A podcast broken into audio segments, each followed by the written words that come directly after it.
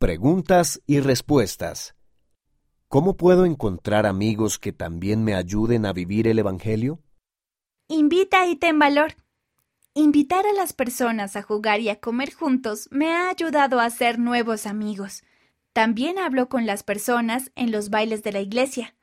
Soy un poco tímida, así que por lo general me quedo con mi grupo, pero me alegro de haber decidido tener el valor de conocer a personas nuevas, incluso cuando a veces es incómodo. Hannah P., 14 años, Hawái, Estados Unidos. Ora y busca. Primero, ora.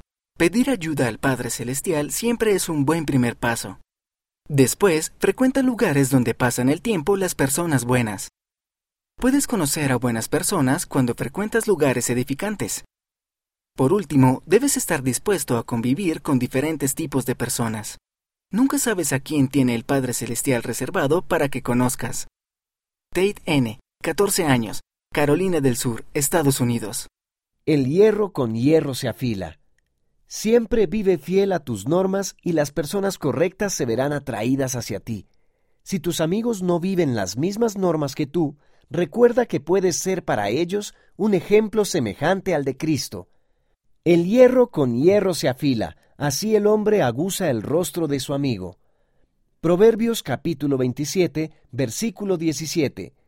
Clark H., 16 años, Utah, Estados Unidos. Busca el lado feliz. Debemos guiarnos por las normas de la Iglesia y hacernos amigos de aquellos que siguen a Dios. Busca a otras personas que sean felices tratando de vivir el Evangelio. Amelie P., 14 años, Brasil. Sé franco en cuanto a tus creencias. Mi familia se muda con bastante frecuencia, así que sé lo difícil que puede ser encontrar nuevos amigos, especialmente amigos que me ayuden a vivir el Evangelio. He aprendido a ser franca en cuanto a lo que creo. Hazle saber a los demás quién eres y en lo que crees.